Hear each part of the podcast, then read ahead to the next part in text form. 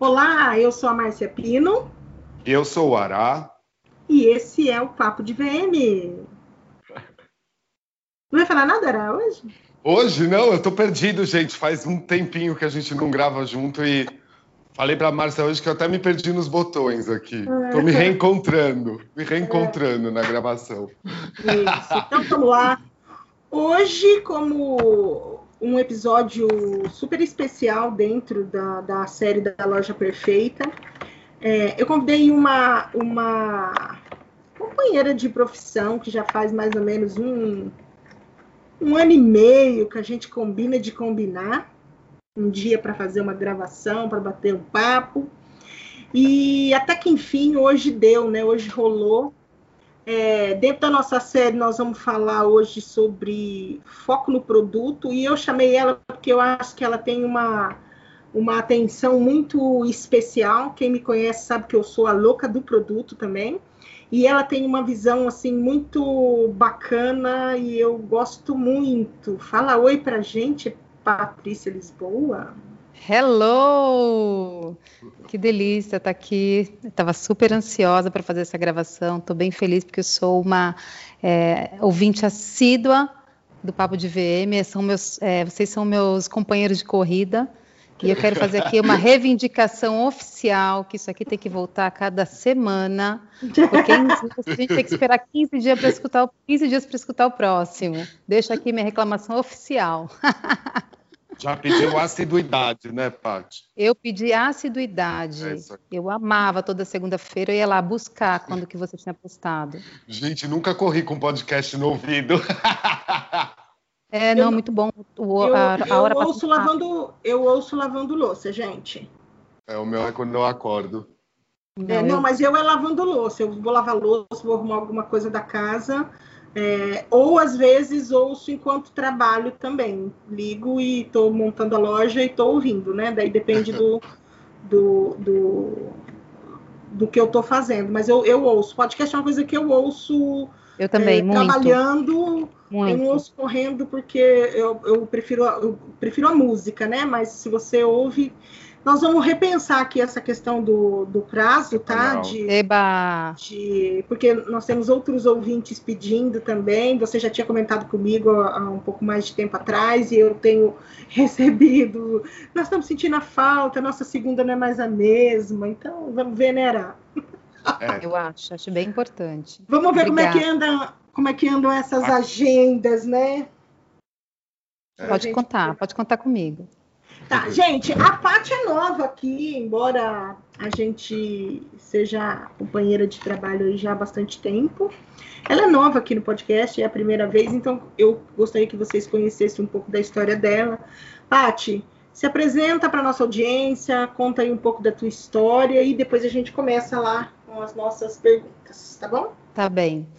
É, eu comecei no varejo muito nova. Vou contar um pouco da minha trajetória, como que foi. Eu comecei, eu ia tinha, tinha de 15 para 16 anos, num shopping em São Paulo. Comecei como vendedora. E ali eu fiquei por três anos. Pode falar o nome das lojas ou não? Pode falar tudo, Pode. Pode, né? Então eu comecei na, na Handbook. É, naquela época era um conceito bem diferente do que é hoje.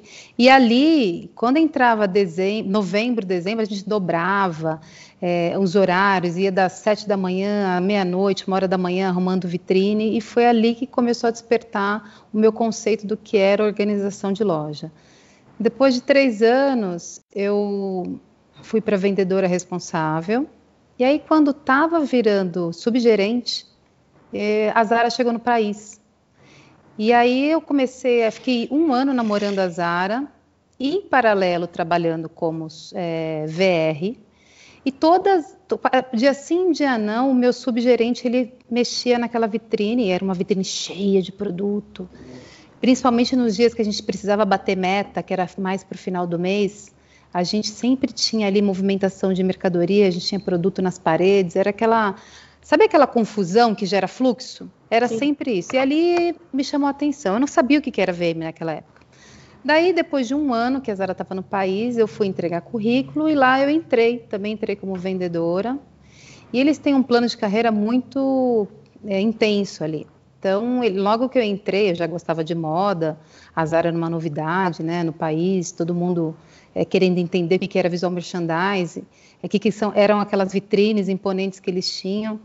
Enfim, eu entrei naquela loucura, nem sabia exatamente o que eu estava fazendo, comecei a treinar visual merchandising lá dentro. Ali tem um cargo que é chamado de coordenador de loja. Então, esse coordenador que já era dessa loja começou a me treinar para ser o backup dele. E ali eu comecei a entender como que era a distribuição da roupa, qual que era a importância de como combinar as peças, de deixar a peça no frontal, a peça certa no frontal, é, como que a gente queria que o cliente visse aquele produto.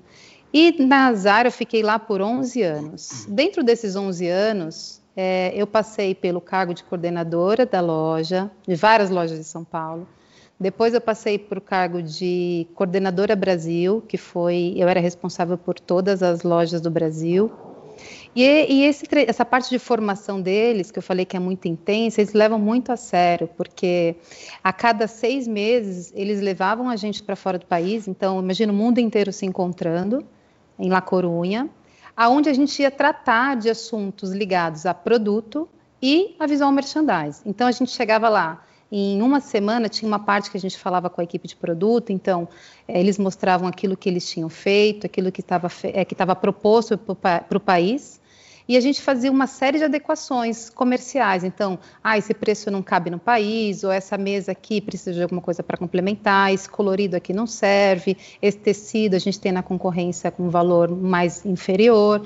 Então, era uma análise muito profunda do que faltava e do que tinha excesso, e, enfim, isso ficou muito presente na minha vida. Em paralelo a isso, quando acabamos esses dois, três dias de produto, a gente fazia a, a loja piloto. Essa loja piloto vinham é, os coordenadores de todos os países e ali a gente é, elaborava novas técnicas de exposição para que as áreas se diferenciassem da concorrência. Então era basicamente assim: voltava todo mundo para o país é, de origem, montava-se a loja nova, né? E, ou seja, o mundo inteiro ficava com uma única aparência. Aí, o mais interessante é que depois de 11 anos, isso ficou muito presente na minha vida, essa parte de produto, né?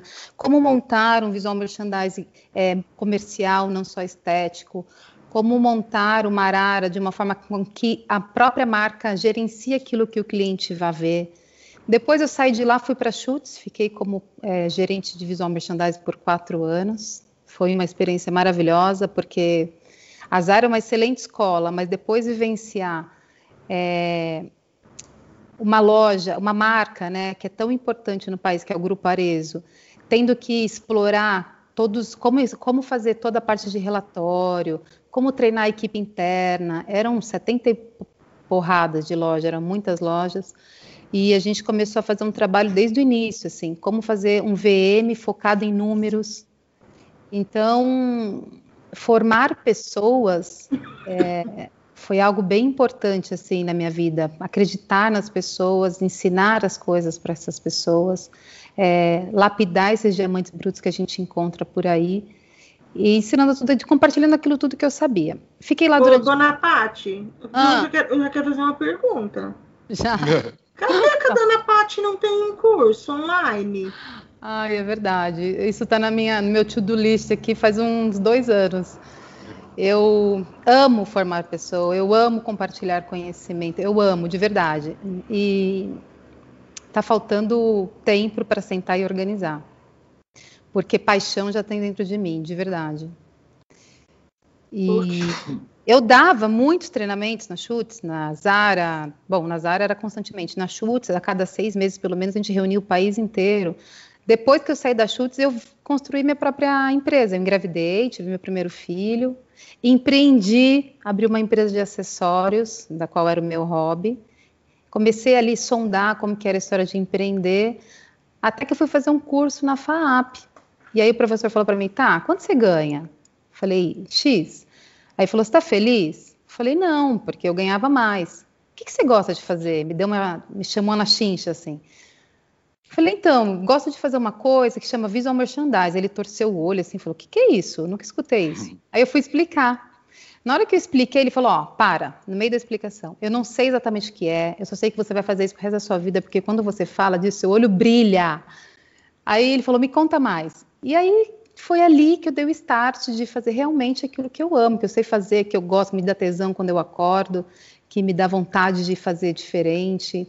E, e ali, da, daquele momento, eu abri a minha própria empresa. Tive a Camila, que, é, que foi minha sócia durante três anos. Depois a gente seguiu é, escritórios individuais. Hoje eu tenho minha própria empresa.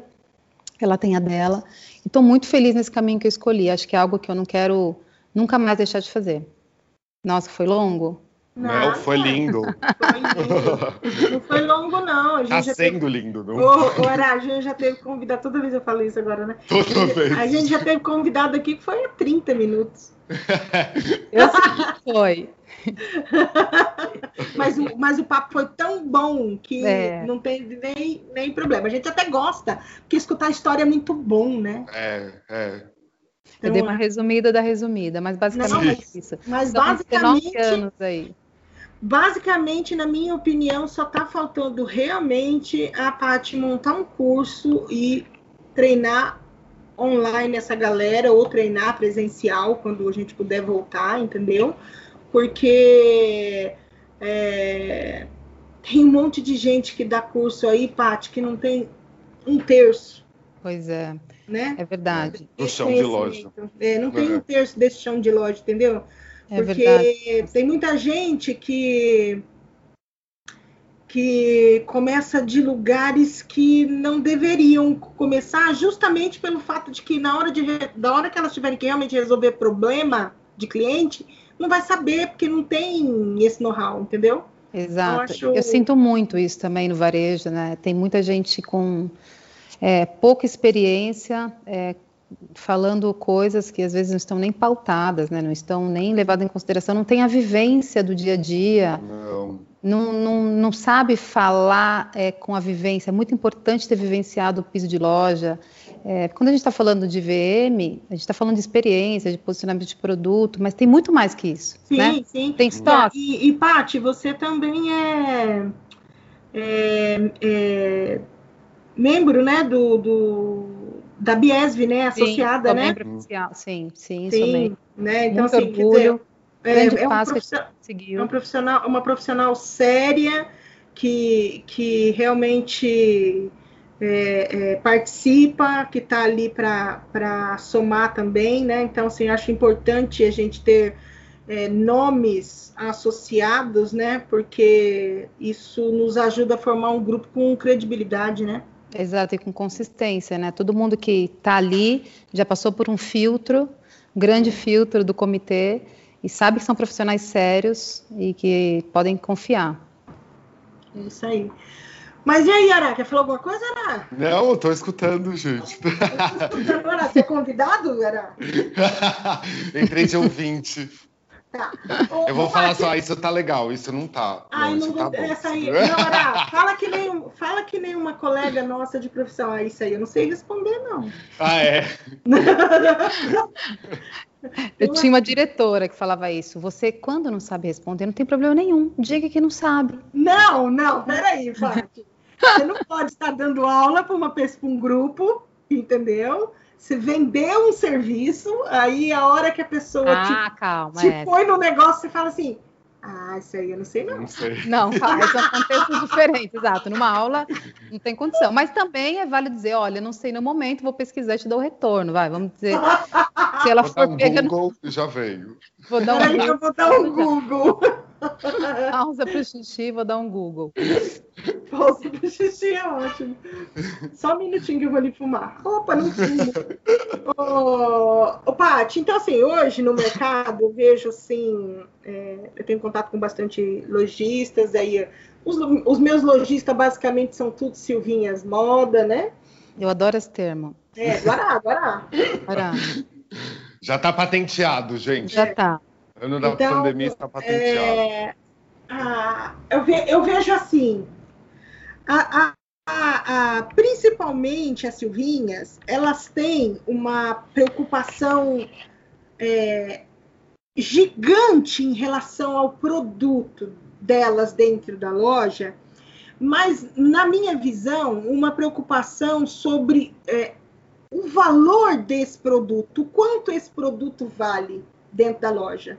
Uhum. A ponto dela chegar e botar todo o produto lá dentro. Então, ela acha que basta. Eu, eu vejo que eles dão valor ao, ao produto. Se, a, por inúmeras vezes já perguntei, ah, qual é o, o, bem mais precioso da sua loja? E a resposta é o meu produto, meu produto. Não é a minha equipe, não é, você entendeu? É o, Sei. Então é o produto. Elas têm um foco no produto que não é um foco correto na minha visão. É um foco uhum. sem estratégia, né? É um foco sem estratégia. Então, assim, ah, eu, nossa, meu produto é importante. Ah, esse produto chegou agora, não vai guardar. Não, não, não. Então, tipo, não vai guardar, mas vai ficar ali na área de venda. Eu queria só que você falasse um pouco sobre, ah, antes da gente começar a falar de, e, e seguir nosso roteiro aqui das perguntas, é, que visão você tem é, do lojista, assim? O que, que você é, então, quando eu abri minha própria empresa, eu atendi bastante Silvinhas também. E tá todo mundo aí? Ficou mudo? Sim, né? Todo ah, mundo aqui. Nossa, tá mundo. Opa, voltando. Então, quando eu abri minha própria empresa, é, eu atendi bastante Silvinhas, atendo ainda bastante. Eu vejo que existe um olhar um pouco vanguardista em relação ao produto. Por quê? É, muito tempo atrás, era correto dizer que a gente tinha que ter tudo na loja. Né, e que o produto todo exposto na loja, nada em estoque, isso era o que valia, porque o cliente ia ver tudo ali, não teria nada guardado. É, não existia um controle, uma assiduidade de. Eles não sabiam nem o que era visual merchandising. Então, ter todo o produto ali na loja segurava de que a vendedora ia mostrar. Hoje a gente vem desmistificando isso. A gente vem mostrando pouco a pouco, e eu vejo essa evolução apesar de ser passo a passo, de que tem gente que já está entendendo a importância de ter uma loja bem organizada, de ter a importância de, de, de um frontal com o produto certo, de ter uma vitrine bem montada. Então, acho que a gente vem quebrando essas barreiras, né, nós, profissionais, de levar esse acesso a eles, porque tem muitos que fazem por um conceito antigo, mas tem muitos que fazem também por falta de oportunidade de aprender. Né? É, a gente está falando de pessoas no Brasil inteiro, de lojas interiores. Então, eu vejo que existe sim um avanço, mas que nosso papel é levar essa informação de uma forma genuína para que eles consigam melhorar essa visão. É, eu não sei a empresa, não sei as lojas que vocês atendem, se vocês conseguem também sentir essa, essa vontade de querer avançar, essa vontade de querer fazer a diferença. Sim. Tanto que na pandemia, muitos de nós ficamos parados durante um período, mas daqui a pouco começou a fomentar de novo. Eles, dentro de uma crise, eles estão entendendo que o produto estático é mais difícil de vender. Eu não sei se você também tem essa mesma experiência. Eu, eu tenho uma, uma uma, uma, uma constatação para fazer. O ano passado, quando realmente começou a pandemia, então, assim, a, a, a, o, o, meu ano tinha tudo para ser a coisa mais rica do mundo, né? A gente, a gente teve junto na Euroshop, né, Paty? Encontrei Sim. A gente andou de metrô. Ah, muito legal, foi demais a viagem.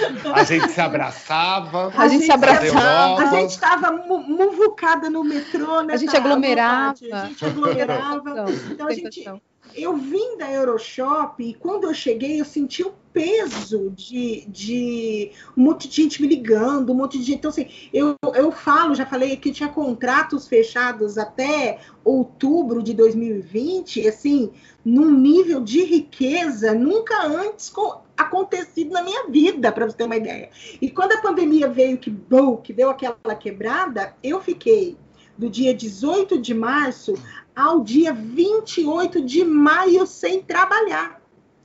É. Quando em, no final de maio começou a abrir, não, mentira, aqui na minha cidade até abriu no mês de abril mesmo.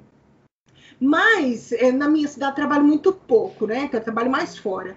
E aí, quando os meus clientes começaram a poder retomar, vou falar para você, nunca trabalhei tanto na minha vida igual eu trabalhei o ano passado. Pois é, exatamente. Porque é... parece que quanto maior a crise, mais o lojista investe, mais ele busca se diferenciar, né? E às vezes é mais o pequeno do que a, a grande rede, né? Mais o pequeno. E foi o que aconteceu comigo. É. Eu tô com todas que fosse rede parada e o que tem de atendimento até agora é sempre o primeiro a falar, pelo amor de Deus, é o é a Silvinha do interior de São Paulo. Eu fico impressionado. É, assim. E aí, a gente também, eu, eu, percebi um movimento nessa pandemia de é, muitas lives, teve uma chuva, de lives, né? É, gente do, de, de, outros setores falando sobre posicionamento de produto, é, lives de empresários falando, vi uma live de um grande empresário do Sul falando sobre visual merchandising, ele tem muitas lojas do setor de calçado. Então, não é só o próprio logística que percebeu esse movimento, as corporações perceberam uhum. esse movimento. Né? É, a gente está falando aí de. Talvez as pessoas não conheçam a exata sigla do visual merchandising, mas elas sabem que o movimento gera movimento e que produto parado não tem, não tem é, chance de vender. Não, não, conta história, né? Não conquista, é. exato. Então, assim, é uma conquista nossa, né? Pouco a pouco, e é nossa, acho que o nosso grande legado é levar esse acesso a todo mundo, não só as grandes. E aí, quando você me convidou para isso, um, um, dos, um dos briefings que você me deu foi: eu quero falar para o pequeno. Então, justamente, acho que a nossa intenção aqui é, é ampliar né, esse acesso para todo mundo. Eu tô... Pati? Oi, ah, oi, oi. Cortou, oi, né? Voltou. É, cortou. cortou. Fala de novo, pare. Então, eu acho que o grande, nosso grande legado aqui é levar esse acesso, essa informação para todo mundo, para que eles tenham o um mínimo de ferramentas para que eles possam trabalhar. Né? Sim. Claro que uma coisa muito aprof mais aprofundada somos nós que iremos lá fazer. Isso a gente, é, nós somos especialistas nisso, né? É, mas eu, eu falo, Paty, é, eu, eu tenho essa visão aí que você tem, é, é, acho bem bem importante a gente marcar isso. O, o, no, o VM é, não, eu vou falar, né? Tipo, nesse momento de crise, ele ajuda muito, porque é, embora você precise investir num profissional, tudo que esse profissional pode te fazer, seja por uma consultoria, ou seja por uma mão na massa mesmo, ou por um treinamento, cara, é, dá uma, uma, uma cara nova para a loja, é. dá uma visibilidade para a loja, abre a cabeça das pessoas de uma forma assim muito bacana. E aí eu, eu posso falar para você, não é um investimento é, extremamente pesado, né? Se a gente for e falar. Nem perdido, né? Por e agora. Perdido, Dá para a gente catalisar exatamente. em outras coisas, inclusive motivar, né? E eu vou falar mais, vou complementar até, estou super de acordo com o que você falou. É, eu acho que o VM, né, o movimento que a gente gera na loja, ele é um realizador de sonhos. Por quê? Quando essas pessoas entendem que a gente vai lá na loja, que a gente movimenta, que elas, essas pessoas ganham, é, ganham por comissão. Então, uhum. elas ganhando mais, automaticamente elas conseguem realizar o sonho delas. Uhum. Então, o fato de mexer na loja, de levar um profissional capacitado para movimentar, entender o que tem no estoque, fazer giro de produto, é, formar a equipe, é muito mais do que deixar a loja bonita esteticamente. Tem todo um contexto, a gente está ajudando essas pessoas a pagarem a escola do filho, a gente está ajudando elas a comprarem bicicleta, a pagar a faculdade, a conquistar a casa é. própria. É muito profundo isso, né? Então, é, é, eu acho que é muito mais do que deixar a loja esteticamente bonita. Somos fadas madrinhas, gente. Ai, Ará, Ará, eu vi a camiseta pronta. Vocês não falam de camisetas. É fada madrinha do varejo. É, a gente já então, tem umas 20 sabe, frases. A gente já. já tem umas 20 frases, mas você sabe que agora, efetivamente, eu vou dizer para você, o, o Ará, que é um cara que, que tem, é um artista, né? Para mim, o Ará é um grande artista. É, ele é mais que VM, na minha opinião. Por exemplo, não, não chego no dedo do pé dele. Ai, para! Não, não chego, velho, você é foda. No sentido de da arte, eu, eu vou falar para ele o seguinte: é, o meu combinado hoje aqui comigo, que eu combinei só comigo, era, Ara, você vai desenhar duas camisetas. Ai, fechado, já fazia. Você sabe que eu já tive uma época que tinham me pedido, né? O cara tinha inventado uma, uma marca que chamava, era Memeti, tipo, né, de t-shirt, assim. E daí ele pedia para eu ficar pensando nas frases. Demorou. Eu tô achando que eu tô migrando pro VMM, não só mais VM. É, então, mas eu, eu, eu quero que você faça, óbvio, aquela lá não mexa no meu manequim, não toque no meu manequim, não lembro. Essa tem que ter, mas aí eu quero a arte, a cara do manequim, eu quero aquela Nossa, arte. Fácil, pode deixar, gente, tá prometido. E aí, essa da Somos a Fada, velho, essa foi, essa foi o presente que você me deu hoje. Acho vai. que eu vou colocar Somos Fada. Somos fada, ótimo. Somos fada. Mas eu vou cobrar, hein? Isso aí Tá eu fico bom, escutando não. os episódios, só escutando as frases. Eu falo, por que, que eles não fazem? Por que, que eles não Vamos co- olha, olha as cobranças que a gente tem nesse episódio. A Paty precisa fazer os cursos dela, a gente precisa voltar semanal e eu preciso entregar duas camisetas. É. Tipo DR coletiva. Pati, é, depois também quero sua opinião, Ará. Você acha que e pensar no produto e na jornada dele dentro da loja é para qualquer varejista ou é só para grandes marcas? E, e o que, que você pensa disso em relação ao mercado? Como é que você vê isso acontecendo? Eu acho que é absolutamente para os dois. O produto, é, ele é o combustível que traz a receita. Então, tanto pequeno. Essa frase. É, lindíssimo. Produto é combustível que traz receita. Olha essa. Dá licença, Paty, que eu vou anotar, tá? Ai, tô me achando agora, hein? Ó, vou anotar essa frase, porque essa, essa frase vai virar um negocinho meu. Não, mas é que às vezes a gente não percebe, mas a gente solta umas frases mega importantes, entendeu? Tipo, Pois é. é, Ah, Vou enumerar o seu podcast com essa frase aqui, meu amor. Vai, vou falar.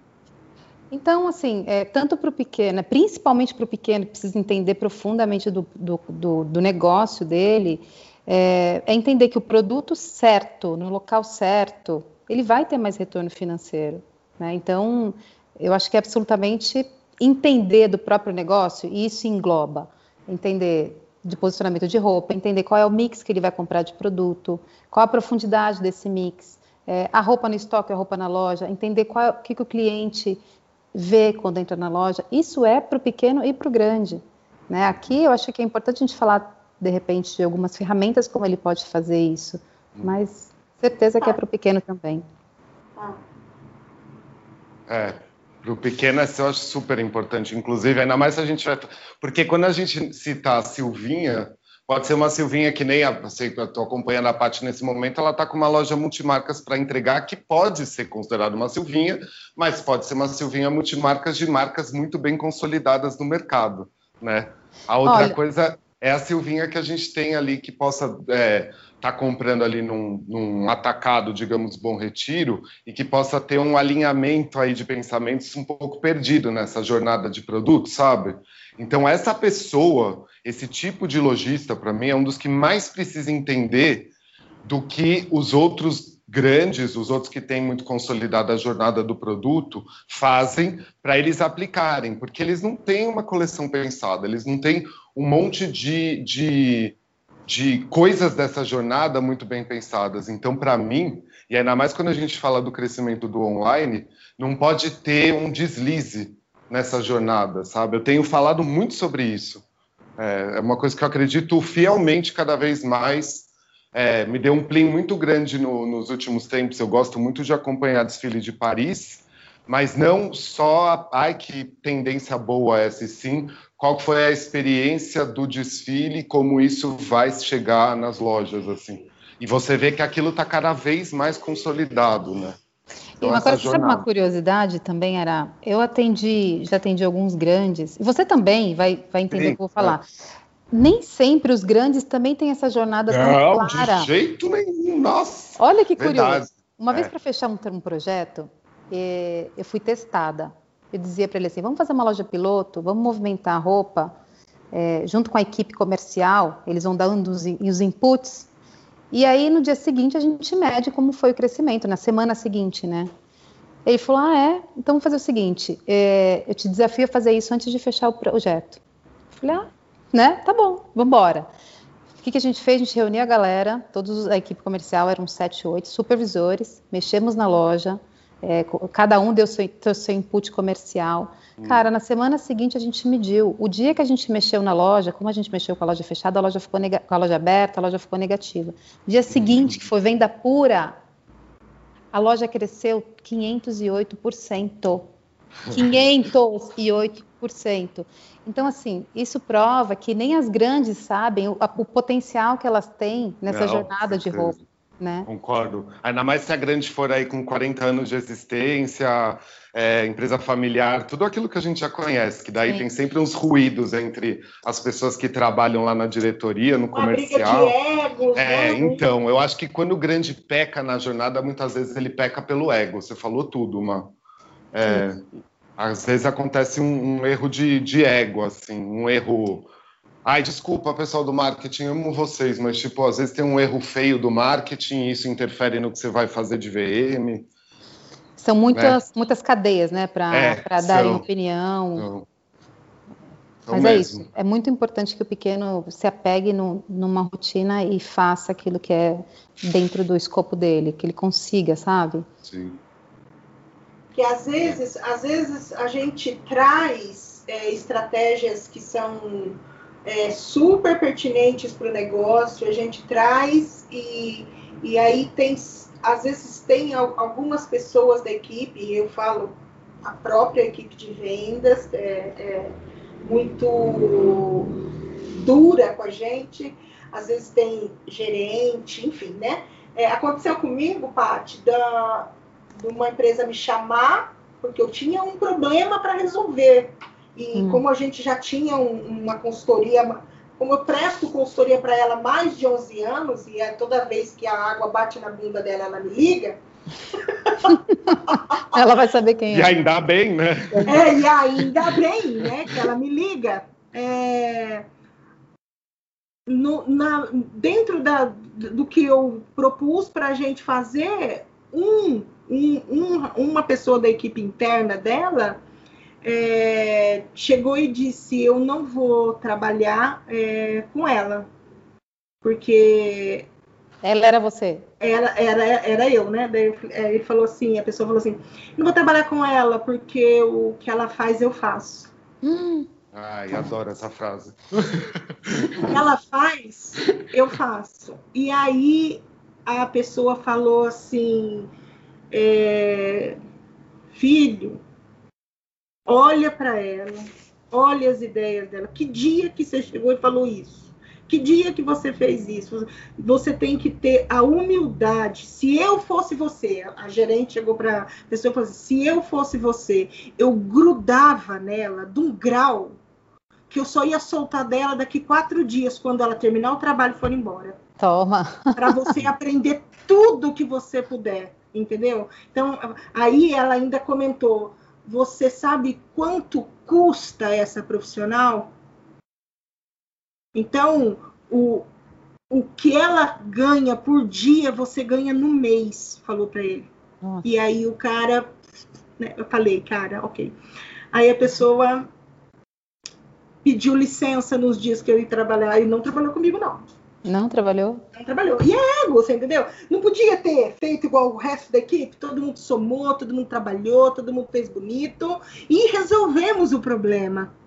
Mas a pessoa achava que porque ele levava lá na carteira de trabalho dele o carimbo de visual merchandising, ele não de merchandiser, ele não ia é, dentro da empresa onde ele é o VM receber ordens de uma VM de fora, entendeu? Foi pouco inteligente, né? Deixou Nossa, de aprender um pouco monte. inteligente, não. Obrigada, burro. Sinceridade. Então, assim, é uma das coisas que atrapalham muito o nosso, o nosso trabalho.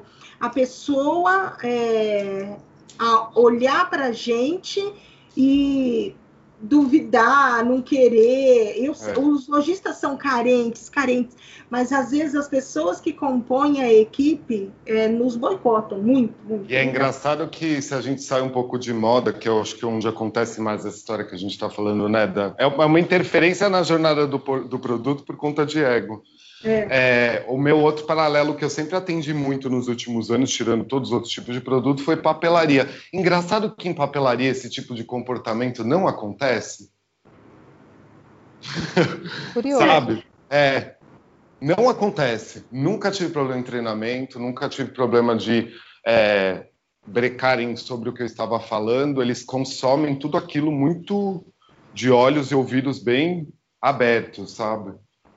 Então, às vezes eu acho que tem uma ligação com a moda também, né, moda, né, gente? Total. É. A moda é ego, né? Puro é. ego. Então, é, isso, isso é triste. Ô, Paty, você acha. Peraí, Paty.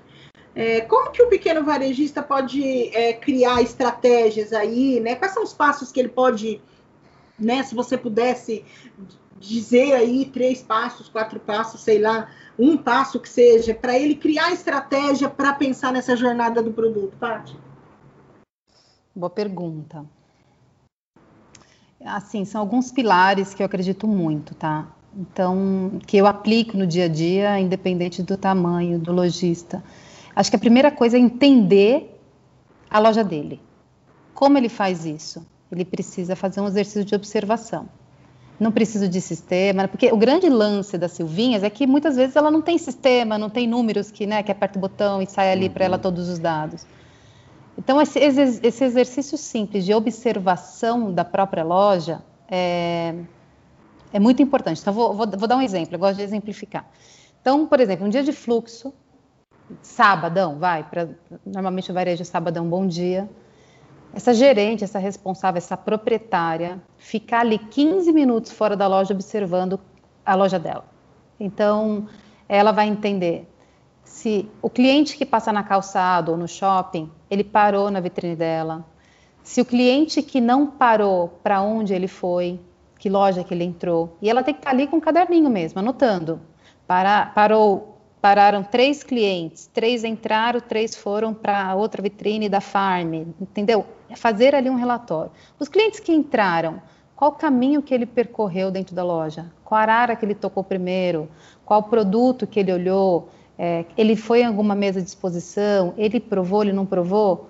Por que tudo isso? No momento em que ela entende a loja dela, é, ela sabe quais são os melhores e os piores pontos. Entendendo isso, assim que chega uma novidade, ela sabe onde explorar. Então, ela vai entender que o meu produto que eu recebi, que é muito bom, eu não vou colocar numa zona fria, não de cara, né? Então, esse, acho que eu colocaria isso, que é observação e entender como primeiro ponto. Depois eu colocaria é, entender como expor esses produtos eu, eu entendo que o produto tem um ciclo. Então ele chegou, ele é novidade, ele é atração, ele precisa ser explorado nos melhores lugares da loja. Depois que passaram-se alguns dias, né, 10, 15 dias, cada um tem o seu time, não vou aqui colocar tempo, esse produto vai para um lado, para um espaço mediano. Passaram-se alguns dias, numa próxima mudança, esse produto vai para o lado frio da loja. E depois que ele não estiver vendendo, ele precisa ir para o estoque, dando espaço para quê? Para a novidade que vai chegar e vai tomar o, o espaço mais importante. Mas aí Mas como na cabeça, sei? Paty, deixa eu te interromper. Na cabeça do lojista, produto não vai para estoque. O produto vem e você dá uma apertadinha no resto dentro da loja. Mas é, eu sei, passo por isso muito, tá? O que acontece é que eles precisam entender que o mobiliário não é chiclete que você estica e cabe mais. A gente tem uma capacidade de loja, uma capacidade de loja e que ela precisa ser respeitada. Isso a gente vai conseguindo, assim, é igual água na pedra, né? Para furar tem que estar tá ali. É igual educar filho. Você vai falando todo dia a mesma coisa? Tem que mostrar para eles que, que com A mais B, que menos produto exposto e produto com qualidade, o cliente consegue enxergar melhor. O cliente consegue ver as combinações melhores, ele consegue ver o detalhe da peça. Tudo junto ali, apertado, é, o cliente não, não, gera experiência, o cliente não tem paciência de ficar ali olhando como se fosse um outlet. É, uhum. Então é muito importante essa consciência. É isso que eu estava falando no início, é se olhar vanguardista de deixar tudo na loja. Isso não pode existir. Isso tem que ser quebrado. É, isso tem que ser pelo menos experimentado por um mês sabe? É. Eu acho que o VM é muito isso. Fez, não deu certo, volta. Mas tem que ser feito com assiduidade. Então, eu vou tirar uhum. alguns produtos do estoque e aqui está a sacada. Eu vou é, direcionar onde esses produtos vão ficar no estoque para que as minhas vendedoras saibam onde esse produto não está exposto, mas que ela mostre na venda. Não é que esse produto vai morrer lá. Eu posso mostrar esse na venda. E também Eu posso ter outros arti outras artimanhas. Ele de repente não vai estar exposto na loja, mas eu posso pegar uma numeração e investir para dar para a gerente, a gerente usar e de repente fomentar a vontade é, de, das clientes olharem, gostarem. Eu posso fazer é, um é uma guelta que fala, como que seria isso em seria como se fosse um concurso. Quem vende daquela peça Aquela uhum. peça, ele ganha uma comissão diferenciada. É, isso, então, isso a gente vê em rede, né? Isso. É. Estimular pequenas formas de, de vender aquele produto que não está tendo uma boa saída. É. Mas não precisa necessariamente deixar ele naquele espaço físico, que é precioso. A loja tem o espaço físico, o metro quadrado das lojas são muito preciosos. Então ali tem que estar o que realmente é válido, mas aí é outra coisa que as pessoas todo curso, toda palestra que eu falo quanto, sabe, eh, se a pessoa sabe quanto custa um metro quadrado na loja dela, tipo, o que, que esse espaço pois aqui é. precisa te dar de retorno, as pessoas não sabem é, é, como fazer essa conta, elas não pensam nisso. E, e, isso acaba atrapalhando a jornada do produto dentro da loja. Exatamente. Acho que é uma coisa que, que é, é, acho que são vícios, né? Que as pessoas têm. É, outra coisa que eu vejo que é muito impactante para mim é o lojista, é, em vez de usar o VM para apresentar bem o produto e vender, ele prefere ter todo o produto dentro da loja como forma de garantia que a equipe de venda dele é, faça essa, essa venda. Justamente velho, isso, isso é, é surreal. É, mas eu já. Nem em um momento, nem no outro momento, nós vamos ter uma boa apresentação do produto. Impossível, impossível. É mas impossível. Você sabe, Ma, que eu, nessas horas desses treinamentos, que eu sinto que essa loja vai para esse sentido aí de querer deixar tudo, eu já aplico também o que seria a minha não presença. Então, mais ou menos, qual é o meu software, digamos assim, que eles possam, possam passar a usar ali, né, como maneira de entender como é que eles vão continuar sem minha presença, que às vezes é muito importante, né, para ver se tira essa história de botar o estoque inteiro na loja, sabe? Tipo. É, é Arara, é, loja não é estoque, por isso é, que existe mas não dá certo. estoque. Não dá Você certo. precisa voltar de vez em quando, sabe? E isso para a rede de loja também já me aconteceu muito. Eu tenho um exemplo que é agora um ano e meio aplicado em rede de magazine trabalho incrível, é, que eu acho que vai continuar, mas como passou muito tempo que a gente parou o projeto por conta da pandemia, eles começaram a abrir mão de tudo, porque não consegue também ter uma logística de, de gente que trabalha ali para poder continuar aquilo, né? Então, é, acho acho que tem que ter uma rotina, né? Tem que ter uma assiduidade. E aí, tem, você falando é. isso, ainda me lembrei de outra coisa das Silvinhas.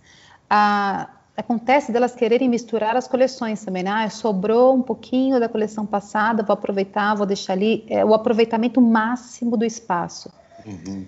Isso é, gera um desconforto. Nem a vendedora consegue achar as peças, nem a cliente consegue se achar. Não gera desejo, porque ela não consegue ver as combinações, fica uhum. um mix de estampa, um pupurri de estampa.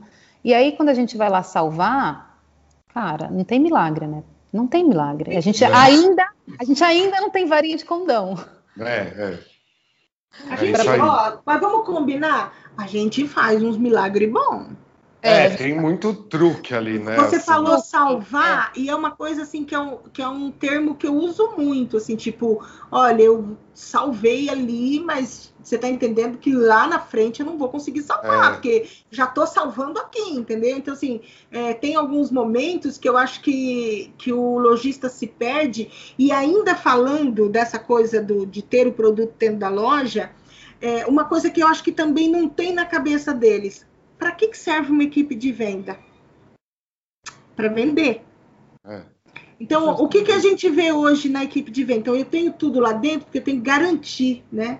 Que a minha equipe venda. Eles facilitam tá. demais, né? Daí robotiza esse, fica é, robotizada essa Quero venda. deixar de uma forma que fique super fácil para a equipe, mas visualmente. Daí eu sempre jogo essa. Tem cinco meninas dentro da loja. Se as cinco meninas estiverem atendendo e chegar aquela cliente, foda. aquela que você sabe que gasta. Todos os cinco provadores estão ocupados e a cliente foda chegou e você está atendendo lá uma que não é tão foda. E aí o que, que acontece, cara? A loja vende para você? É a pergunta oh. que eu faço. se a loja vender para você, se ela consegue entreter o cliente dentro da loja, a cliente espera. Aí você chega lá, é o pupurri que você falou é coleção nova com coleção velha. E não é o básico, que ah, sobrou um branquinho da outra coleção, eu vou por aqui. Não, normalmente sobra estampa, né? Aí já manda. Então, quer dizer, aí a loja é um caos. A cliente VIP vai esperar? Não vai. Não, ela vai embora. E pior, imagina se ela passar lá no concorrente e ver duas meninas paradas no concorrente. Aí ela vai entrar. Você entende? Então, assim, é. você perde cliente porque não, não, não, não tem o foco de pensar, minha loja precisa vender, ponto. Minha equipe de venda também. Então, assim, ai, tem que subir no estoque. Caramba! Você imagina se eu fosse trabalhar numa loja e falar assim: olha, mas escada eu não subo, olha, mas eu não prendo o cabide no não sei o quê. Velho, eu abro o cabide na mão quando a tala do, do da arara tá mais grossa do que o arco do cabide. A minha mão fica toda furada. Você imagina, olha, mas isso. Mesma coisa, Paty. Imagina alguém pagar você para montar a loja a menina falar: olha, não tem ninguém para passar roupa. E em vez de fazer seu trabalho, você vai ter que passar roupa, Paty. É para já, pegar essas mangas. Dinheiro jogado, mas é dinheiro jogado fora. Claro, óbvio. As pessoas Agora, é exatamente isso. Elas, elas querem atendentes, né? Elas querem, elas estão ali, são vendedoras. Tem um trabalho muito.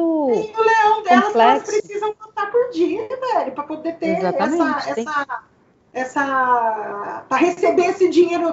O nosso trabalho é ajudar visualmente para que o produto seja realmente encantador, mas a função da venda não sai da mão da menina lá.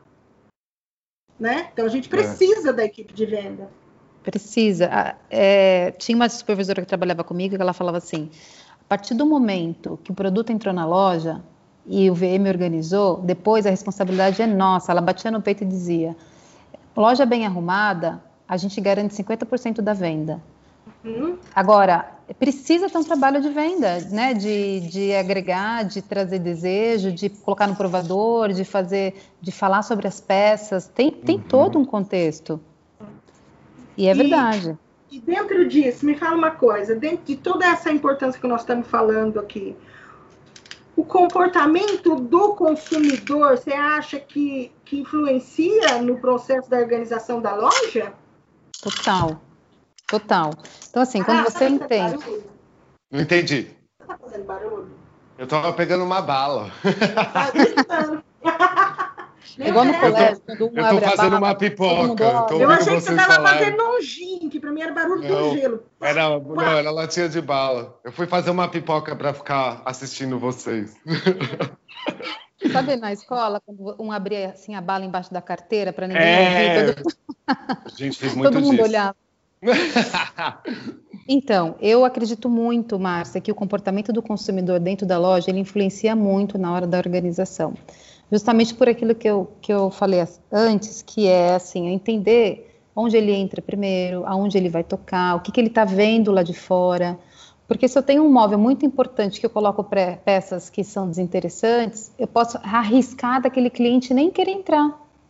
Então, começando pela vitrine, que a gente brinca que a vitrine é o anzol, né, que captura o cliente ali, que pesca o cliente na calçada ou no corredor do shopping, é, se ele olha a vitrine, dá uma olhada para o interior e a loja não está convidativa, ele vai embora. Então, assim, o fato de, de entender o caminho que ele vai percorrer dentro da loja, isso facilita demais no momento em que eu sei aquilo que vende, aquilo que não vende, e qual é o melhor lugar para colocar essa roupa que vende. Qual é o melhor lugar para colocar aquilo que eu não vendo. Então, vou dar um exemplo aqui. É, ah, Patrícia, mas como que eu vou entender como que é, como que é a roupa que eu vendo e a roupa que eu não vendo, já que eu não tenho sistema. Cara, tem que provar a roupa na hora que ela, vai, que ela chega. Porque pode ser que no momento que você provou ela na hora da compra, no, no momento da fabricação, ela veio contra o corte, contra o forro, com outro acabamento, está incomodando. Então, chegou a roupa na loja, tem um exercício bem prático, que é ir para o provador com uma pessoa e provar todas as novidades. Putz, esse vestido veste, olha como ele fica no corpo. Esse aqui Sim. merece um lugar especial. Esse aqui merece ir para vitrine. Porque quando a gente fala da assiduidade, de mostrar a mercadoria nova, é aí que eu estou atraindo o cliente. Porque a gente tem dois perfis de cliente: aquele cliente que já é assíduo e o novo que a gente vai capturar. O aqui é assíduo, ele precisa ter a novidade sempre presente para ele querer entrar. Senão ele passou ali uma semana e viu aquela blusa no, no manequim no frontal. Passou três dias, ele foi de novo para o trabalho, viu aquela mesma blusa. Se a gente não gera esse movimento, o que, que acontece? Eu perco a chance dela que está passando ali todo dia querer entrar. E o novo, muito menos. Ele não vai entrar se ele não tiver uma roupa especial ali. E aí, se esse cliente entrou, essa roupa que está no frontal tem um defeito no forro, que não encaixa o braço, ou que não, não veste bem, cara, eu perdi a chance de vender para ele. Então precisa provar a roupa. E eu não sabia, né? E eu não sabia. E eu não, eu não tinha provei antes. É. Exatamente. Mas porque a então, venda vai ficar muito mais natural, né? Exato, vocês têm argumentos para falar do, é. da, da peça. Olha como veste no bumbum, olha como a cintura, olha como se, se, sente bem o colo, como marca bem. No seu próprio corpo, você consegue achar argumentos. E aí você tem uma, uma arma, uma ferramenta muito importante para colocar no seu melhor ponto o seu melhor produto. Então, olha que, que ponto importante. É. Né? Então, eu entendi que naquele ponto que o cliente vai entrar, vai dar de cara, é um super ponto especial. Ali eu preciso ter um produto especial. Eu não vou queimar aquele ponto especial com um produto que está com problema no forro, que eu quero vender, que está encalhado a coleção passada. Ou aquela estampa que não valoriza o corpo da mulher. Né? Então tem, tem que estudar, não tem jeito, tem que estudar o produto. E aí entra essa história que você me perguntou. O comportamento versus a organização. Sim. É. Qual, o, o Paty, Ana, quer falar alguma coisa? Não, inclusive a gente está em épocas de estudar muito comportamento, né? Seja dentro da loja que a gente não está podendo ir, mas seja visões de tudo que está se passando, assim. Acho muito importante, cara. Como é que a pessoa vai pensar em ter uma loja sem ter o estudo de quem é o público dela, né? De, como ele, de como ele se comporta, de como ele quer ver o produto que ele quer comprar é, também. Isso é muito e não é, importante. É, não é um estudo que é uma vez feito e acabou, meu. A pessoa não vai ser a mesma para sempre, né? Assim, Sim. tipo. Então é. Para mim é da não, onde vai aí, partir tudo mesmo. E aí, falando um pouco do gancho que o Ará está tá usando, é assim, ó, o comport... que, que o computador tá usando os dias atuais? O que, que o consumidor está fazendo hoje trabalhando no home office? Eu vou apresentar de repente agora no meu stories uma peça de couro maravilhosa, carésima? Não. Hum. Será que eu não tenho que trazer o conforto? Qual que é o comportamento que essa pessoa está tendo? É, né? Então, é analisar mesmo o contexto, hum. o contexto climático, o contexto é, social, entender mesmo Inclusive, o que está acontecendo. Muda, muda até a, a, o que talvez seria um produto secundário possa virar primário, né? Possa virar o Exato. produto principal. Assim. Eu tive um Exato. pedido, a Márcia sabe, nesses últimos tempos parou por conta de não poder ser presencial e necessitava de uma rede de, de elementos de decoração grande aí famosa, é, me pedindo porque faz quase seis meses que o principal produto deles virou produtos de home office, não mais cama, mesa e banho e todas essas coisas. E daí eles estavam precisando de um treinamento de atualização da exposição desse produto, porque o cliente dele estava comprando mais uh, elementos decorativos de home office, sabe? Então, as coisas mudam, né? Mudam. Tipo, constantemente, assim. Muito rápido, é. E qual que é a importância para o produto em relação à visibilidade e à organização dentro da loja? É, eu acho que é uma é uma equaçãozinha assim, ó.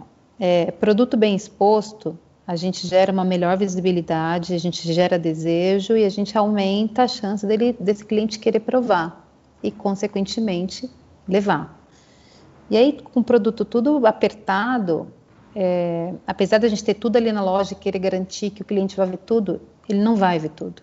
Isso eu posso assegurar né? Nós três aqui podemos assegurar. Uhum. Ele não vai, não vai conseguir enxergar o detalhe do seu produto especial, ele não vai conseguir ver as combinações, ou seja, ver aquela blusa, desejar com aquela calça. Eu vou literalmente diminuir a vontade desse cliente de ficar lá. Então, é, eu preciso enxergar esses produtos é, bem expostos, bem montados. A loja ela precisa ser pensada.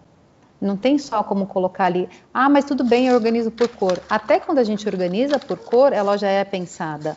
Não é porque eu não estou fazendo os conjuntos de que ela não é pensada. Ela é. Então, a loja ela tem que ser estrategicamente organizada da forma com que a gente queira que o cliente veja. Ou seja, a marca ela precisa pensar qual é o produto que ela quer que o cliente veja. Tendo tudo junto, tudo apertado, não é possível. Então, quando a gente fala assim, é, ah, eu quero esse vestido veste bem, eu quero que o cliente veja esse. Ah, esse produto veste mal. Ou eu vou tirar ele da loja, ou ele vai para o ponto frio. Então, o cliente precisa ver o produto, ele precisa enxergar bem o produto. Aí também tem um, uma coisa engraçada aqui. Eu trabalhei anos com calçado, né? E ali a gente ensinava uma regrinha assim: ó, o que, que eu quero que esse cliente veja desse produto? Ah, eu quero que esse cliente veja o salto bordado.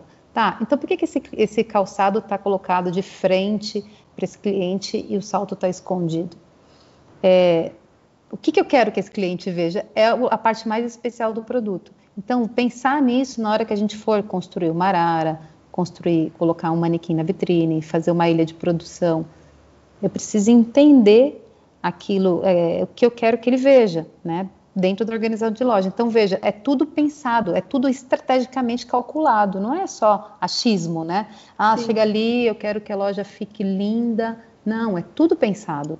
É. é. O Pati, e o que, que pode ser considerado aí perfumaria no quesito conquistar clientes, na sua opinião? A gente sabe tudo que a gente precisa fazer, né? Mas e o que, que, que pode ser assim uma perfumaria, mas que, na sua opinião, também é importante? Eu acho que depois que o cliente, que o cliente não, vai, vamos falar de proprietário, gerente, depois que ele entendeu a loja dele, que ele sabe onde colocar os melhores produtos, ele está provando a roupa dele, ele sabe qual que é melhor, pior produto. Eu acho que uma coisa importante é a assiduidade. A gente falou essas palavras, essa palavra várias vezes. Desde hoje. o começo. Desde o começo. Ela está aqui na minha cabeça. É, por quê? Justamente por isso. A gente, com a assiduidade, a gente consegue, primeiro, manter uma rotina de organização de loja, então isso é mais fácil para que a própria equipe faça esse fluxo, é mais fácil trazer um profissional, porque tem, todo um fluxo de andamento da loja, né? É, é mais fácil para que a própria cliente que vai passar é, veja a novidade. É, então, ou seja, manter uma rotina de mudança da loja, eu acho que é um plus. Porque se, imagine, vamos trazer o exemplo da Zara, vai, já que trabalhei lá e, e é um case de visual merchandising para o mercado. Todo mundo sabe que dois dias na semana chega a mercadoria. Dois dias da semana, se você for lá encontrar um produto e não levar na hora, aquele produto acabou. Então, se a gente leva esse, essa, essa relação para o pequeno lojista, eu estou dizendo para ele assim: olha, está vendo esse vestido aqui? Hoje ele está aqui no frontal, ele vai vender tudo. Se você não levar hoje, amanhã eu tenho outro produto aqui. Daqui dois dias, que é quando eu vou mexer na loja de novo, ou daqui uma semana, esse produto não vai existir mais. A loja vai mudar completamente. Então eu gero essa insegurança do cliente de não encontrar aquele produto. E gero também aquele desejo de falar, putz, toda terça-feira essa loja muda, vou lá ver o que tem de novidade. Porque por mais que não tenha novidade, quando você muda um produto de lugar, a cliente vai ver um produto diferente, ela vai achar que chegou novidade. Exatamente. Né? Eu não, eu não lembro nem que podcast que foi, quem foi o convidado. Alguém uma vez falou alguma coisa aqui pra gente que eu gostei muito, que falava que acompanhava, escolhia um produto, é, indo visitar a loja, assim como para criar uma estratégia, e acompanhava onde esse produto ia parar é, com o passar das semanas, assim, para onde, pra, onde girava, né? Para onde ele ia parando assim, é. com o passar das semanas, que eu achava super interessante para você poder utilizar como pesquisa, né, dessa história do fluxo, tipo, a hora que esse produto está brilhando, a hora que esse produto começa a virar uma coisa não tão mais necessária, assim. Exatamente. Então, é, você percebe o quanto daí movimenta, né? Exato. É o ciclo, né? É que a gente estava falando do ciclo do produto. Ele é. tem um ciclo natural. Chegou novidade, pá, depois ele vai ficando mais morno com é. o passar do tempo. Tá, ô, Paty, agora a gente vai entrar numas, numas perguntinhas aqui que são perguntas pegadinhas. Vai lá, faz a vinheta do perguntas pegadinhas aí. Se a gente tem uma, eu gosto daquela flautinha do BBB, mas eu não sei fazer. Boa, Cora! Não podemos usar música. Né? Ah, é. é ô, Paty, o oh. que, que é mais importante? Distribuição do produto ou giro de estoque? Ai, ai, ai. Pegadinha mesmo, hein? Não, para mim também. E assim, a gente recebe as perguntas antes, mas tem várias já feitas aqui que eu fico, nossa, não sei. Porque a gente começa a tirar do arquivo da cabeça tudo que você já fez de trabalho, né, Paty? Você fala, não, nossa. mas esse aqui funcionou assim, esse aqui funcionou assado. Não, porque os dois têm um peso muito importante, muito, tanto a distribuição é. quanto o giro, porque um complementa o outro. Então, tá, calma, deixa eu organizar o raciocínio. Então, vamos pensar que o giro do estoque ele é necessário, ele precisa ser feito, mas ele precisa ser controlado. É, uma maneira boa de controlar estoque é colocar a data do dia, é, data do que foi que aquele produto subiu, né? Aí a gente consegue visualmente entender quanto tempo ele está lá. É uma forma de controlar. E aí a distribuição do produto também é muito importante, porque se eu distribuo ele da forma correta, respeitando esses ciclos, né? Glória, depois é que ele vai amornando, eu consigo entender aonde ele tem que estar em determinado momento, até ele ter que ir para o estoque, e aí entra no giro de produto. Então, eu acho que os dois têm que ser levados em consideração. Os dois são muito importantes. Ah, Ficou claro? Para mim fica, também não consigo separar, não. Gerenciamento de categoria ou planograma? Márcia, Márcia. Ó, assim, acho que a gente até falou sobre isso antes. Eu acho que o planograma, né, quando a gente fala de rede, funciona muito bem. Porque a gente. Muito bem, entre aspas, né? Porque vem ali uma cartilha do que você tem que cumprir. E, e às vezes muitas o produto vezes, não vem. Justamente, às vezes, é. muitas vezes o produto não vem ou o produto acabou. Então, vai do bom senso, que essa palavra é ruim falar, né? Porque cada um tem um senso vai da, do olhar comercial e da adaptação de cada um, de cada região. Então, quando eu era muito contra essas cartilhas na minha vida toda, assim, eu sempre fui muito contra, porque eu sempre acreditei na regionalização de cada, de cada exposição. É. Então, não é porque um bom treinamento aí local, né, assim, tipo, Exato. a pessoa resolver problema. Não é porque em São Paulo está muito frio que a vitrine da semana vai sair com um casaco de neve, que lá no Nordeste o cara vai conseguir cumprir. Não é, não vai conseguir. Então, eu acho que o planograma vai muito bem para redes e eu acho que um treinamento vai muito bem para as pequenas lojas para atender, para atender essa, esse gerenciamento de categoria. É. Eu fico também, daí de novo, desarquivo um monte de coisa. Porque eu, eu, acho que, ao meu ver, das experiências que eu passo, talvez, ir para a Silvinha, quando a gente sente que precisa de um gerenciamento de categoria, pode ser que seja compreendido numa consultoria no, na, no início, assim, pum, ó, então vai funcionar dentro dessa loja dessa maneira, esses aqui, aqui, esses aqui, aqui e tudo mais. O planograma, eu acho que vai depender muito se é, assim, tem entrada nova, tem giro de produto semanal, mas eu vou estar sendo contratado para semanalmente estar indo naquela loja? Não. Não. Mas já tem o produto que vai ser.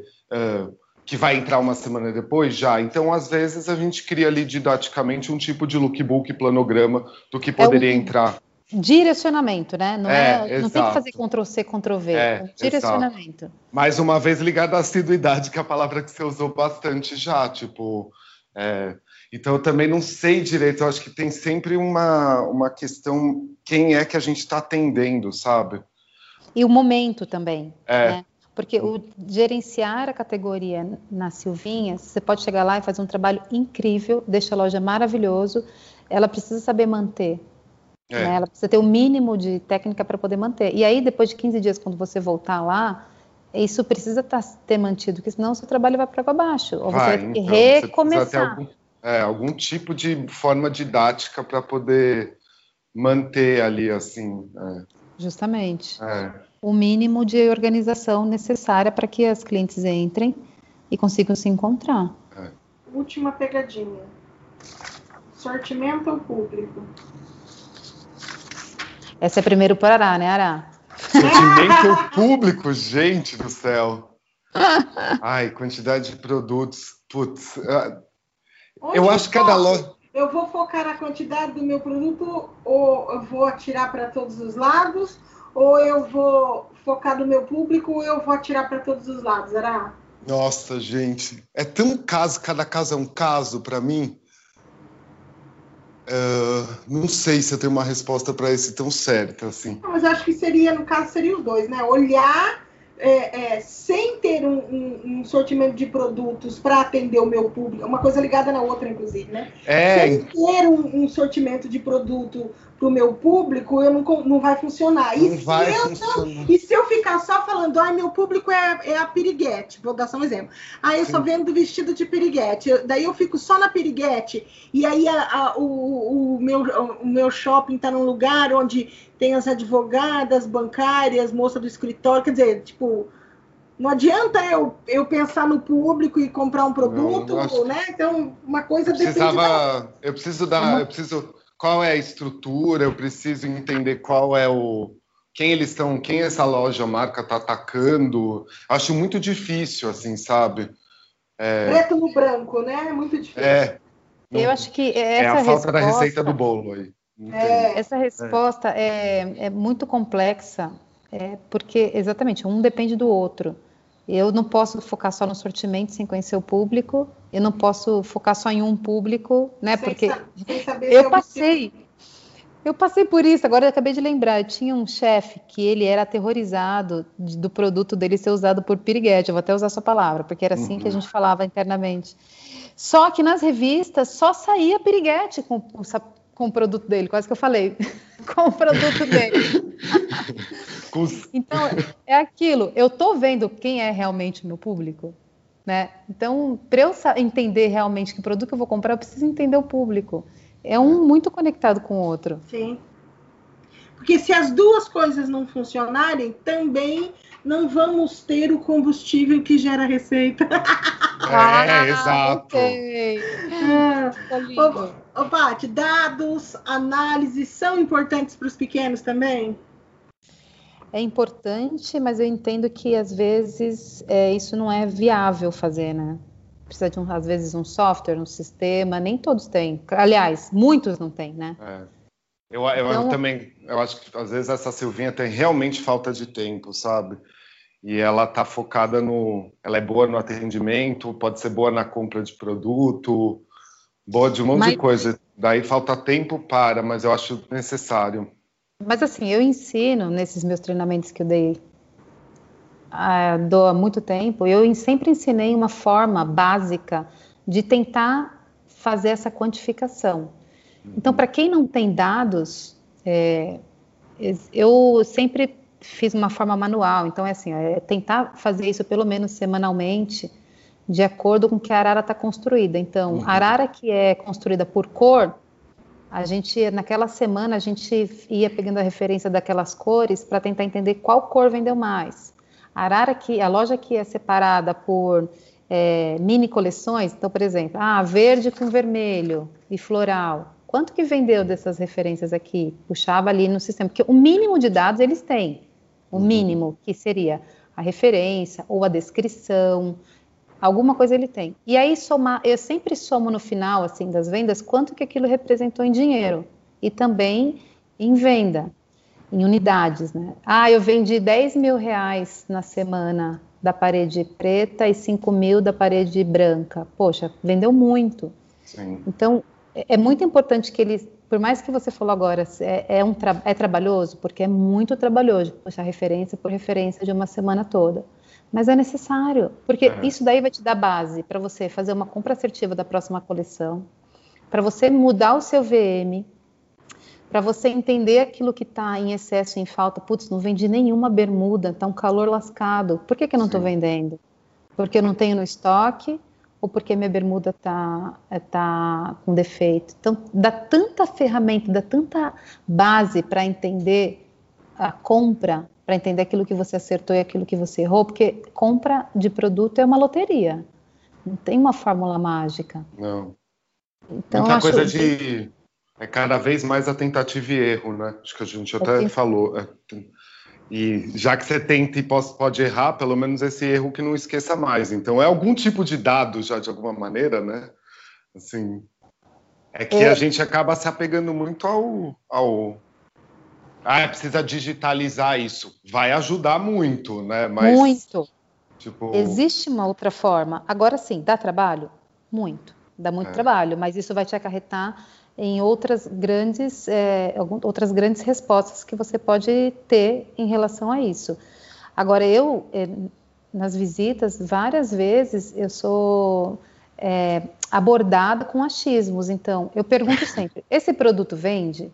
Nossa, vende pra caramba! Aí eu pergunto para a próxima vendedora: e aí, se você vende esse produto? Putz, não vende nenhum. Uhum. Então, aí você pergunta para a supervisora, eu normalmente faço a, a, visita com a supervisora. Nossa, não vendeu nada. A, cada um vive, acha aquilo que do seu próprio mundo, aquela vivência. Uhum. Então, não tem uma, um banco de dados que a gente consiga realmente puxar aquilo e entender o que, que vende e o que, que não vende. Então, uma análise básica dessa ajudaria demais. E eu... eu também acho. Total, você assim. consegue, Má, fazer análise quando você for fazer as visitas nas então, Silvinhas? Então, na, só quando eu sou contratada. É isso que eu ia falar. Mensal, que é daí. Porque é daí é... eu vou semanalmente e consigo entender o que acontece. É, por exemplo, achei, eu tenho, eu tenho memória fotográfica, tá? Uhum. É, tanto que a gente até brinca, é, eu estou trabalhando para uma marca e a, e a gente um showroom bem grande, né? Coisa de, sei lá, 600 peças. E, e aí as meninas às vezes, Márcia, tem esse. Quando eu tô, elas só me mostram a foto. Ó, oh, tá naquela área, tá ali, tá aqui, tá. Então as meninas estão sempre retirando, porque daí quando elas não acham no estoque, aí às vezes coordena que só tem lá no showroom, então tem que pegar do showroom, né? Então elas vêm já pedir para mim, tem memória fotográfica do produto. Então eu faço uma exposição. Na outra semana, quando eu chego, eu sei que a Arara vendeu mais, eu sei onde foi o espaço que ia. Normalmente eu já consigo fazer, por quê? Porque o produto não está mais lá, não existe reposição do meu produto, entendeu? Hum, As meninas não repõem o meu produto.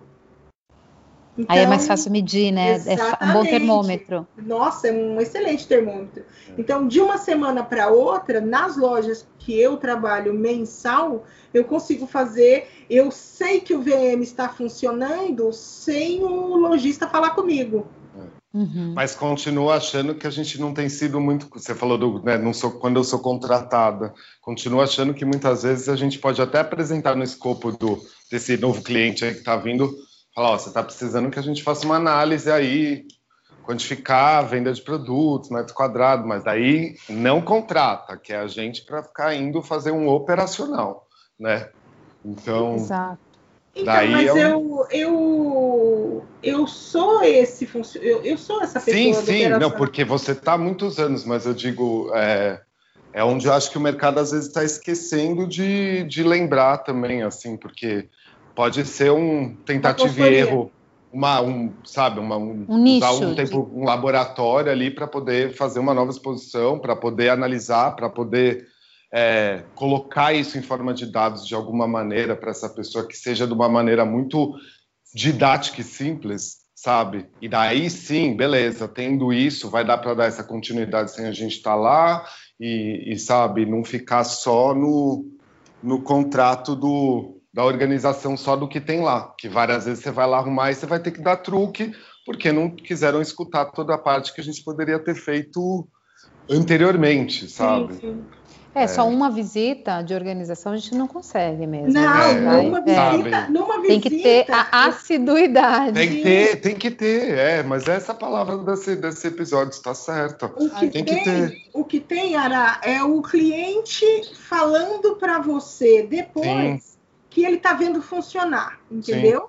É. Então, assim, às vezes tenho clientes que me dão feedback. Márcia, olha, super funcionou, isso aqui está acontecendo, porque daí, assim, a gente, eu consigo, é, nesse primeiro momento de consultoria, até, até a coisa que eu achava que eu não ia conseguir fazer no online, e, está dando muito certo. É. É, pessoa, a gente, eu, eu fazer no online lojas de 300, 400 metros, é, com a equipe trabalhando lá e eu sentada aqui no meu computador, você Sim, entendeu? É, então, também é, já criou uma dinâmica, né? O importante é criar essa dinâmica. Então, assim, é, o, o, o, treinamento é bem rasgado em todas as possibilidades que a gente tem em relação ao produto. produto Acho é. que quando a gente dá foco ao produto, a, a, o trabalho desse, de, desse funcionário lá dentro da loja vai ser mais facilitado, ele uhum. vai entender o que ele precisa do produto, entendeu? Então ele vai aprender a olhar para o produto. Eu, uma, uma frase minha,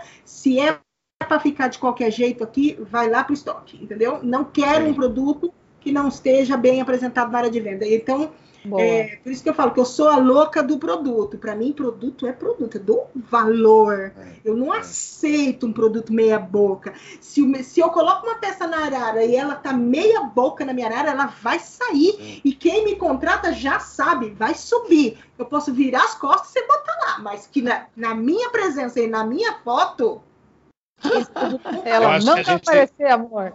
No final das contas, a gente gosta tanto do que a gente faz que talvez, eu não sei se eu vou ser louco de falar isso, emo até emocionalmente a gente tem um apego àquele produto. Sim. Que está mal exposto, que está parado, que está no lugar errado. Porque na minha, na minha cabeça passa toda a. Como é que ele foi concebido, né? Até chegar naquela loja. Eu tenho dó do produto. Sim, assim como eu, eu tenho dó de deixar um arroz no prato nem pensando por conta da pessoa que está passando fome apenas, mas sim pelo, pelo coitado do arroz, entendeu? Sim, sim. Não tem nada a ver com isso e agora vai para o lixo. É. é o, o Paty, aconteceu comigo uma vez, é, um, tipo assim, o cliente, ele, no fundo, no fundo, ele veio para me tirar, você entendeu? Sabe assim, tipo, ah, tá, né, ah, sei. E ele chegou para mim e falou: Olha, eu tô com um problema nesse produto aqui, olha, tem aqui ó, um rodão com 300 peças e não está vendendo. E custa uhum. apenas R$ 69,90. Então, e assim. só 50. Você, você é, primeiro, primeiro, primeira parte era isso, né? Aí, mas tinha 300 realmente. E aí eu falei para ele assim: Ah, mas eu sei por que, que não está vendendo. Porque ele está todo aqui em cima. Aí ele olhou para mim e falou: Minha filha, minha filha, se ele está todo aqui em cima e eu não vendi, você acha que se eu tirar vai vender? Eu falei, eu aposto com você que vai. Aí ele falou, olha, então assim você me desafiou. Tô pagando para ver. Aí eu peguei. Literalmente. é. Tô pagando, era, Literalmente ele pegou, eu peguei e falei para a menina assim: olha, você traz uma mesa de valorização, traz um manequim para mim, traz não sei o que que eu. Daí ele falou, daí eu falei para ele assim: eu vou deixar só 50 produtos aqui em cima, combinado? Daí ele deu uma risada e ele saiu. Moral de história. O que, que acontecia com o produto? A gente estava num momento, sabe essas festas agropecuárias? Não sei se sim, na cidade sim. de vocês tem. Então aqui tinha uma festa famosa, todo mundo ia na, na festa, né? Então o que estava acontecendo? A blusa, na verdade, era um era um cropped. Como chama aquele cropped que tem um babadinho embaixo, gente? Era uma blusinha. É, é. Ai, tem um nome na moda aí, que quando a roupa tem um babadinho embaixo. Sou esqueci. péssimo com nomenclaturas de moda. É, gente. É, tá, mas eu esqueci o termo da, da, da, blusinha. Era uma blusa super bonita. Ela era é, tipo naquele tecido. É, tipo nylon prada, sabe? Que é brilhantinho sei, assim. Sei. Não é nylon prada o nome, não. É aquele de calça, né? Tipo, sei lá, esqueci o nome também, que eu sou ótima para esquecer nome. Enfim, e tinha um banner lá no fundo da loja com a modelo, com a saia, com o croppedzinho lá com o babadinho e numa foto bem bacana, ou seja, e uma bota, tipo, era para ir lá para festa, entendeu? Uhum. Alinhei a mesa com o manequim montado e as 50 blusinhas dobradas em cima, lá no. no, no desse... de, de, de esguei que esse banner. Uhum. E o que, uhum. que aconteceu? Na verdade, o que, que o que, que, acontecia? A blusa era barata, era barata. Você podia usar ela com calça, podia usar com jeans, com a saia, com a bota, então tinha várias possibilidades. Mas pensando assim, que eu coloquei aquele produto neste momento da feira, era dizer assim: Muita gente Festa. vai comprar para ir na feira. Porque era uma blusa para noite, uhum. que ela era brilhantinha, né? Tinha Chantum, tecido... lembrei, Chantum. Não é chantum, é daquelas, daquelas calças, sabe? Umas calças que parecem calça de ginástica, mas ela é mais brilhante, assim, que não é de ginástica. Não é o nylon Prada, mas no mesmo brilho, vamos dizer assim. Não sei te explicar o nome da, da, da tá aqui na ponta da língua e não sai. Aí, o que aconteceu? O que, que a pessoa via? Ela via aquele rodão com 300 blusas penduradas, a blusa já estava até saindo pelo ladrão, assim, porque sabe quando é tanto cabide que cabe no rodão? Não dava para pegar. E aí, quando a menina olhava e via só 50 em cima da mesa, ela pensava, ah, que eu encontre 10, a gente vai estar tá com outros looks. Tipo, não vai ter uma multidão usando a mesma blusa Sim. no mesmo look, né? Moral de história. Fechou o dia, eu tinha vendido 30 blusinhas para ele. Dá 50, hein? Dá né? 50. É. E aí a gente foi só fazendo a reposição. Quer dizer, não é porque o produto está na quantidade que ele vai vender. Não é porque o preço dele era acessível, até porque não era tão acessível, já que a loja era popular. 69 não era um preço muito acessível. Então, eu, quando eu olhasse só 50 dobradas, eu ia falar assim: só 10 vão comprar. Porque tem blusas de 19, tem blusas de 9, quer dizer, as meninas vão com outra roupa. Eu, que sou mais especial, vou comprar, entendeu? Porque eu tenho a grana para esse investimento. Então, quer dizer, é olhar o produto, mas olhar com os olhos do consumidor. Justamente. É. Como eu quero ver? Que quantidade. E um outro dia ele me desafiou com jaqueta de couro. Ele fez uma compra louca de jaqueta de couro, de couro fake, né? E ele falou assim para mim: Eu não vendi nenhuma, eu quero que você faça uma exposição com essa jaqueta. Eu terminei o dia com, com coisa de 70 jaquetas de couro sabe? De venda? De venda, de venda. venda. Uau. De fazer, óbvio, uma parede de 10 metros, tá? Então, ai, a jaqueta de couro, as verdes, tipo, e cores ainda, ele comprou color.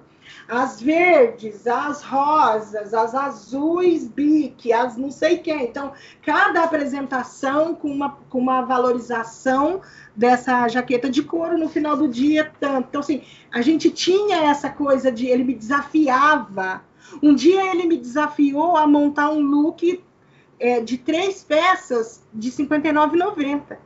Uhum. Gente. Você entende? Tipo, ele, ele desafia porque sabe que você dá resultado, né? É, ele falava isso para mim. Ele vem Aí, enquanto eu montei, chegou um representante que ele ia atender e ele falou, e o cara chegou e falou assim: meu Deus, eu tô chocado que. É, o cara veio falar comigo, né? Eu tô chocado que ele falou para mim que ele desafiou você e você humilhou ele. o cara falando para mim, né? Meu Deus, que bonito! Tanto que as meninas na loja me chamavam de milagreira. Pra você ter uma ideia. Ah, você que é Olha, milagreira? Você devia fazer uma camiseta assim, ó. Também fazemos milagres. É. Essa seria boa. Ai, agora, para a gente terminar, gente, uma hora e vinte e dois, né? Nossa, gente, foi. Passou muito rápido. Muito rápido. É, uma, uma hora e vinte e dois de, de acho que de tudo que a gente está conversando. Não, ah uma hora e 22 de gravação, tá? Que Sim, aqui é. no nosso papo nós já estamos quase uma hora e 40. É, isso aí. Que a gente é, tem que falar antes e ninguém fica sabendo. Para gente fechar, pra gente fechar, dicas para fazer uma, uma exposição ou uma distribuição assertiva na loja. Dá, Olha, duas? duas? Nossa, eu fiz 10 mandamentos. Vai, 10 mandamentos. Vai nos 10. Duas só para ser bonita que você, vai. Vou nos 10 mandamentos, então. Ah, eu tô com uma colinha aqui, ó. Então, ah. vamos lá. Essa é para anotar, hein? Pega papel e caneta aí. Conheça a sua loja, então faça o exercício de observação. Prove sua roupa assim que ela chegar. Exponha no local certo. É, quem puder, vai fazer essa quantificação. Faça o giro de produto, não tem como é, o, aumentar o móvel, a gente tem uma capacidade que precisa ser respeitada. Monte uma arara gostosa de ver, com combinações reais. É, tinha uma frase que eu adoro usar, que eu adorava usar, faz tempo que eu não uso. O olho incomodou, muda. O olho... É. tem que estar tá gostosa de olhar, tem que estar tá atrativa. E tem que é... funcionar no provador, né, Paty? Não é para pegar a blusa branca e colocar com a calça preta, eu chego lá no provador esse look não funciona. Exatamente. Ah, então esse é o próximo. Use a vestibilidade. Essa palavra, sinceramente, eu não sei se existe, tá? Eu usei anos na Zara, uhum. mas eu não sei se isso, esse português existe. Vestibilidade é exatamente isso que a Márcia falou. Colocar o produto de uma combinação real então, eu estou colocando uma bolsa em cima daquela arara, aquela bolsa combina com esses looks que estão aqui embaixo. É.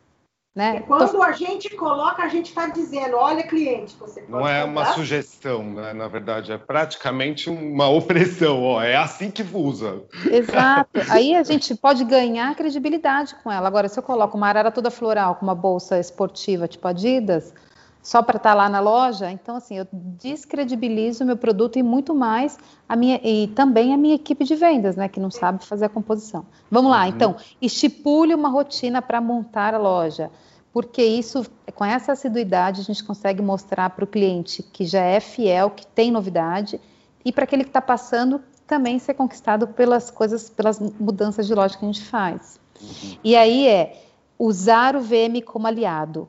É, não sim como uma tarefa chata, porque ele pode sim fazer diferença na vida das pessoas. E por último, que é o décimo, é usar o VM como realizador de sonhos. Todo mundo, basicamente todo mundo no varejo trabalha com é, com Geração comissão. de desejo aí, né? É, é tá, comissão. Então, se eu estou mexendo na loja, estou fazendo meu VM de uma forma que eu consiga agregar no meu salário, porque eu vou vender mais se eu tiver uma loja uhum. bem organizada, se eu tiver uma loja controlada, com giro de produto, bem exposto, uma vitrine foda. Ixi, falei um palavrão. Ah, a gente fala um monte, tranquilo. Então, eu vou gerar possibilidades dentro dessa equipe, vou gerar possibilidades dentro de, do meu time. Então, é realmente desmistificar. O VM ele veio para ajudar e ele pode fazer muito realmente por, por, pela essa equipe que está trabalhando ali arduamente. É isso. Nossa. Já imaginei a Paty chegando no treinamento com pergaminho, assim, gente, vamos começar o treinamento. Os 10 mandamentos Aí abre o pergaminho. vou começar Ai, a levar de pergaminho, não vou levar mais no computador, não, meu. Ninguém vai querer fazer meu, meu curso, os 10 mandamentos. Não, mas eu, eu, eu acho incrível, entendeu? Porque é, é exatamente isso. Tudo que você falou faz muito sentido se for aplicado. É. Então, não tem, não tem o porquê de, de, do, de nem ficar com vergonha dos dez mandamentos. Não, achei ótimo. No final das contas, a gente está falando respeito ao produto, né? É, é bem é. isso. É, é um respeito como... ao produto lembrando aquela frase, como foi a frase, Márcia? Eu nem lembro mais do combustível. Combustível. É o combustível que gera receita. Então, eu acho que a gente pode finalizar com ele. Sim. Dê valor ao, ao, produto, porque ele é o combustível que gera receita. Nossa, eu vou Sim. botar. Isso aí. Bom. Também acho que é bem isso. A gente não anda pelado, gente. Quando a gente fala de moda, ela nasceu para a gente não andar pelado. Então, Tá, mas aí eu vou abrir um parênteses para dizer o seguinte: você que vende lingerie, você que vende moda infantil, você que vende calçados e bolsas, tudo que a gente falou foi de produto. Então não pensa, então assim, ah, eu vou montar um mobiliário lá no, no quando a gente fala de calçados, a gente não monta arara. Então, uhum. ah, eu vou montar um mobiliário onde eu vou apresentar os calçados. Ah, então coloque bolsas que eu use com esses calçados. Monte os, os conjuntinhos. É. Né? Você tem três segundos para me Os estilos, você né? Mostrar, você vai me mostrar só rasteirinha? Ou você vai me mostrar uma rasteira e por algum momento um tênis e por algum momento uma bota, uma... enfim, sabe? Coordene produtos para mim. Então, tudo que a gente está falando é escancarado a gente falando de roupa, de moda, mas, gente, pensa no produto. Maquiagem, né? Produto. É, Maquiagem, depende de qual for. O que é. Supermercado. Supermercado, exato. Fecharia, hortifruti, loja de cama, mesa e banho, é, padaria. Açougue. Açougue. Então é isso, né? Então é, É, foco no seu produto, porque o produto é o combustível que gera receita. Pati Lisboa. Ah, adorei, adorei. Jogou o microfone agora, jogou o microfone. Jogou o microfone no chão. Eu vi a cena. Obrigada, gente. Foi Ai, ótimo. Gente. Olha, uma, quase uma hora e trinta aqui, gente. Tá ótimo. De papo. Então, eu quero agradecer a sua presença. É, eu mais para frente, aí, a hora que as coisas reabrirem, que todo mundo puder realmente reabrir e fazer a diferença, eu acho que vale a pena a gente bater um papo sobre isso numa live, dona Pati. Oba! Adoro né? live. Acho que a gente podia bater um papo um pouco. Agora cabe, cabe quatro pessoas na live, hein, gente? O Instagram tá mudando. Eu não vi isso, eu não vi ah, isso, cara. É. Não vi também. O meu, o meu já foi atualizado para isso. Dá para fazer já quatro pessoas. Ah, então a gente precisa fazer uma live no seu perfil. É, então podemos. Ó, mais, ah. uma, mais uma coisa a ser feita, hein? Então tá, então perfeito. Então eu quero agradecer a sua presença, dizer que assim, eu estou muito feliz. É, é, realmente é, a gente demorou muito para trazer você aqui. É, por, por, questões de agenda, por questões de ai, a gente conversa, daqui seis meses a gente conversa, daqui três anos a gente conversa e, e acabou que chegou! enfim, chegou. É... Um ano e meio não vamos nos falando, né? É, ah, vamos marcar, vamos marcar de marcar, vamos marcar de marcar. E infelizmente chegou o momento que a gente marcou e marcou é, mesmo. Né? É. E assim, Feliz. acredito que vai ser um episódio é, muito importante, porque assim, ele tá bem desenhadinho, tá bem claro, bem óbvio. É, falar de produto, o produto é uma coisa que me encanta, né? Eu não sou encantada com o universo da moda, com Opa, e só adicionando, inclusive, todo mundo que a gente traz aqui, eu gosto muito que não é também uma coisa assim, ó, anota aí as 500 dicas. As dicas estão no meio do papo inteiro, né? Sim, assim, sim. No final a gente didática. só dá uma reforçada. É. Porque, Ará, Ará, já faz outra camiseta. Dá dica, Ará porque o lojista gosta de dica. É.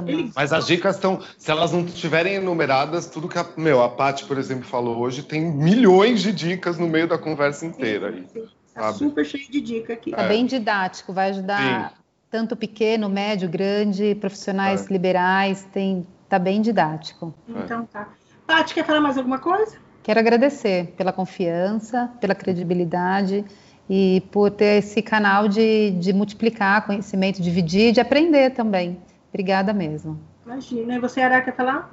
Não, vou, vou. Quando eu puder voltar a correr, que no momento é só natação, quando eu puder voltar a correr, eu vou testar um podcast no ouvido correndo para ver se eu me É muito bom. A hora eu, sou aquela, eu sou aquela pessoa que eu consigo ser multitarefa com umas coisas, mas, por exemplo, eu preciso, se eu estou tomando uma Coca-Cola andando, eu paro para tomar Coca, daí eu volto a andar. Então eu vou fazer esse teste. Vou levar essa dica do podcast na corrida, que eu sei que ela corre todo santo dia. Muito bom. Aprendi na quarentena. então, Obrigada, gente, gente, Eu, quero, eu quero agradecer de novo e dizer que a gente só traz aqui quem a gente realmente confia, tá? Aí. Obrigada. Eu sou a Márcia Pino e esse foi o Papo de VM. Tchau. Tchau. Beijo, tchau.